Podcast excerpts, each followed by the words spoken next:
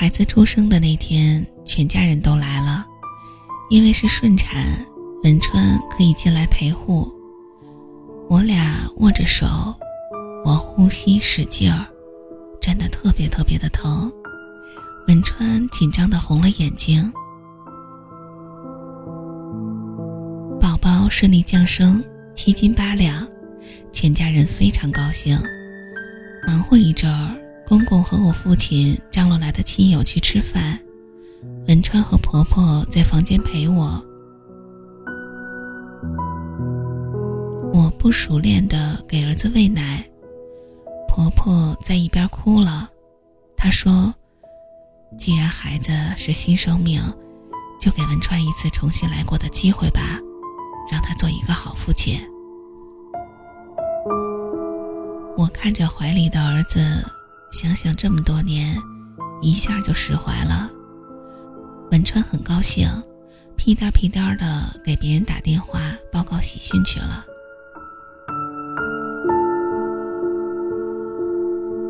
儿子的满月酒在一个很高档的酒店办的，文川包了一个房间让我喂奶。席间我俩一起敬酒，我爸给了我一张卡，告诉我里面有十万块钱给外孙的。因为母亲几年前去世了，父亲又找了新阿姨，所以他总觉得对不起我，所以在我结婚的时候。就陪送了一台二十万的车，现在又给我钱。我说：“爸，您这给的也太多了。”我爸看了我和文川一眼，很认真的说：“爸就希望你俩好，别有负担。两个人在一起不容易。”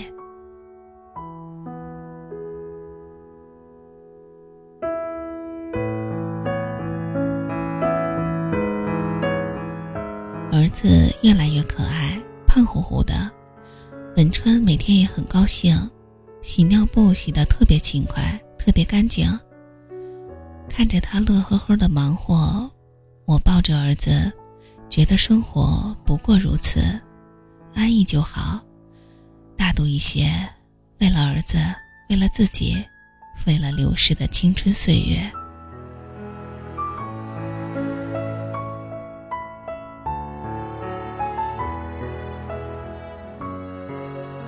单位给的产假是八个月，我每天例行的事情就是喂奶、收拾房间。白天婆婆来帮我带孩子，我抽时间到楼下跑跑步、逛逛市场，买点文川爱吃的菜。他升了职，收入多了一半，工作就更忙了，回来还得跟我一起忙活孩子。我想，既然他身体这么累，我就别让他心太累了。所以，我从来不在他工作的时间打电话。遇到不能推的酒局，我也不打电话催他回家。有时候，婆婆会着急的催他快点回来。我想等儿子周岁断了奶，我就好好的工作，给儿子最好的生活。大概真像老话说的：“生完孩子傻三年。”我慢慢的就忽略了文川，一心在儿子身上，也忘了拾掇自己。虽然喂奶一天天的变瘦，但是头发也不能烫，随意一挽，衣服也穿的随便。但我知道不能一直这样，我想等儿子断了奶，就要立马去做头发，买新衣服。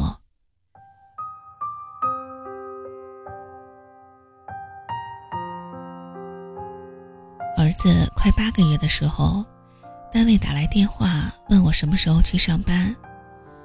晚上我和文川商量了一下，他的意思是再休三个月。我说再休就错过考核了，可能就不能升职了。文川说：“我养你啊，干嘛让自己那么累？”我心想也有道理，我也真是舍不得儿子，于是就又请了三个月假。这三个月是赖皮赖脸请的，领导也不太愿意，告诉我只能按市价算，这样我一个月只有一千多块钱了，生活的费用基本都是文川给我。当我以为一切充满新面貌的时候，丹丹和文川再一次刷新了人格的底线。有一次，朋友来看我，进门就特惊讶，说：“张玲，你现在怎么变这么多呀？看你穿的跟大妈似的，你才二十多岁。”我照了一下镜子，目测跟朋友差个六七岁不成问题。朋友刚结婚，神采奕奕的。我上楼找出以前的裙子套上，跟妈妈穿女儿的衣服似的。朋友说：“你看文川现在高级白领，穿名牌，头发每天都吹得特精神。”朋友老公和我老公是一个写字楼的。朋友继续说：“你呀，再这样下去，小心被别人抄了路。”我表面说无所谓，但心里有些不好受。哎，没办法呀，这都是女人的必经之路。如果文川有良心。就消停点儿。朋友说：“哎，你最近跟丹丹联系了吗？”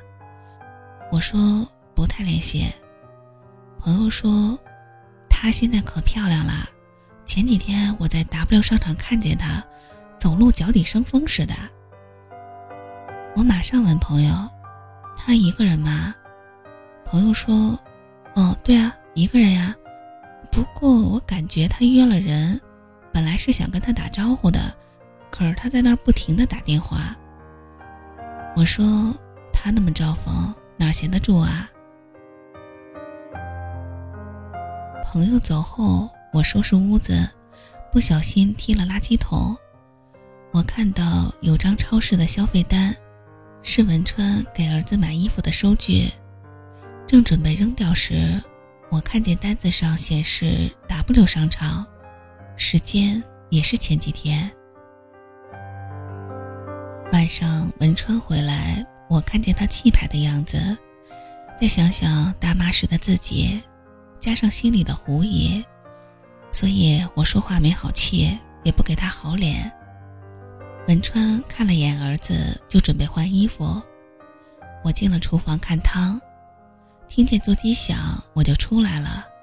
文川接了电话，是公公。我看跟我没有关系，就准备回到厨房。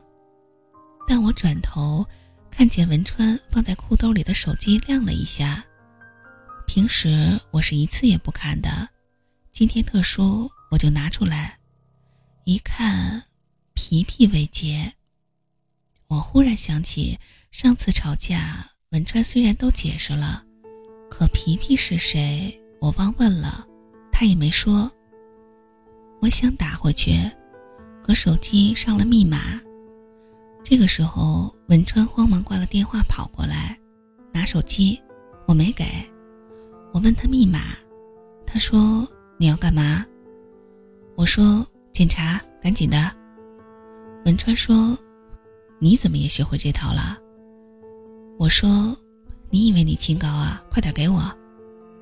这个时候手机又晃了一下，还是皮皮。随后过来一条短信息：“怎么样了？谈了吗？”我问文川是谁，文川皱眉不说话。我抓狂，乱按一气。文川抢我就咬他，他从没看见我这样，特生气，说了密码：“看吧看吧，别后悔。”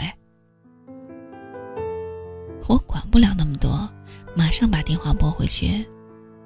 那边的声音我太熟了，就一句“你干嘛呢？”他也搔着嗓子说：“我说，是丹丹吧？”他停了一下。我说：“你现在来我家，我找你有事儿。”他说：“文川呢？”我说：“在我旁边。”他要找文川，我控制不住的大喊：“找你妈找啊，赶紧过来，不然我杀了你俩！”这时儿子醒了，文川跑过去抱儿子，我抢下儿子，告诉丹丹：“你不想当狗，就赶紧给我过来。”挂了电话，文川。的情绪不好，也不说话。一会儿他手机又响，我看都没看，就一把接过来，大骂句脏话。可电话那边是一个男人的声音，我一看是文川的领导，我把电话甩给他，他看一眼，瞪我一眼，赶紧的跑阳台去接。好一会儿才打完电话，文川说：“张玲，你现在跟泼妇差不多，你看看你现在变成什么样了。”我说：“我这样还不是为了孩子？你要是长子宫，我养你，我绝对不出轨。”文川说：“你现在跟谁学的这么说话？太难听了。”这个时候有敲门声，文川去开。丹丹走进来，嘴唇红红的，一看就是刚摸过。他俩对视一下，就这一下，我就知道，他俩绝对是旧情复燃有些日子了。我抱着儿子坐着，文川坐对面，丹丹站着，好久都没有人说话。文川示意丹丹坐下，我一激动，很大声地说：“站着。”儿子吓哭了，文川说：“你干嘛呀？你看把儿子吓的。”我哄儿子别哭，看着儿子委屈的脸蛋儿，我想，我这是在给他一个什么生活呀？哄好了儿子，我开始质问他俩，他俩的回答跟大多数出轨的人一样，刻意的偶然相遇。互诉衷肠，激情使然。我听不下去了，心脏受不了。我问文川打算怎么办？文川看了丹丹一眼，说不知道。我当时感觉天都塌了。我自认为我在文川的心里还有一定的重量，没想到我俩六年的感情。还有一岁的儿子，在他面前，他说他不知道。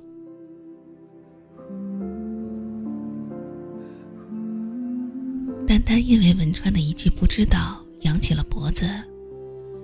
我咬着牙，心想，不能在贱人和我儿子面前哭，我也不想打人，我想留住最后的自尊。喉咙紧得发疼，儿子搂着我脖子。我红着眼睛，生生的把眼泪咽了回去。停了一会儿，我终于能说出话。我说：“离婚吧。”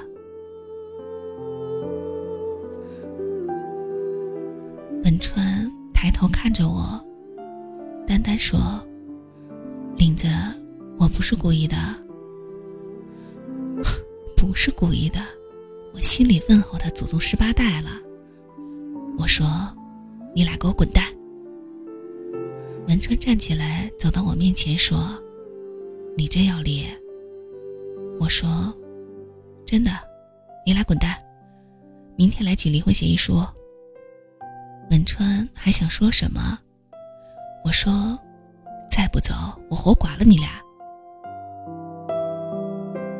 丹丹拉了文川一下，他俩就走了。文川开着我爸陪送的车，拉着贱人走了。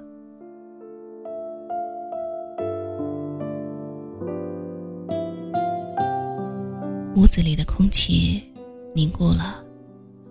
儿子不哭不闹，就在我怀里玩手指。锅里的汤要熬干了，我呆坐着，泪流满面。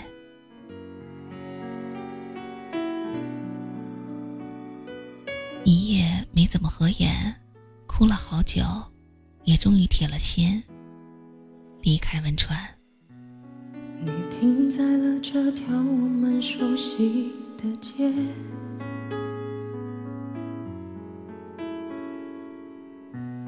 把你准备好的台词全念一遍。我还在逞强。说着谎，也没能力遮挡你去的方向。至少分开的时候，我落落大方。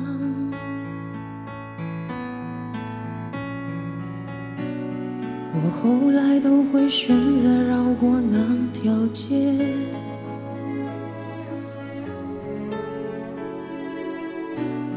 有多希望在另一条街能遇见。思念在逞强，不肯忘，怪我没能力跟随你去的方向。若越爱越被动，越要落落大方。你还突然来的短信就够我悲伤。我没能力遗忘，你不用提醒我，哪怕结局就这样。我还能怎样？能怎样？最后还不是落得情人的立场？你从来不会想，我何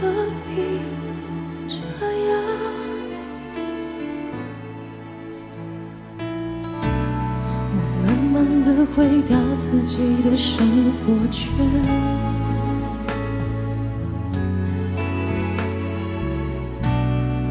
开始可以接触新的人选，爱你到最后不痛不痒，流言在计较谁爱过一场，我剩下一张没后悔的模样，你还要我怎样？要怎样？你？千万不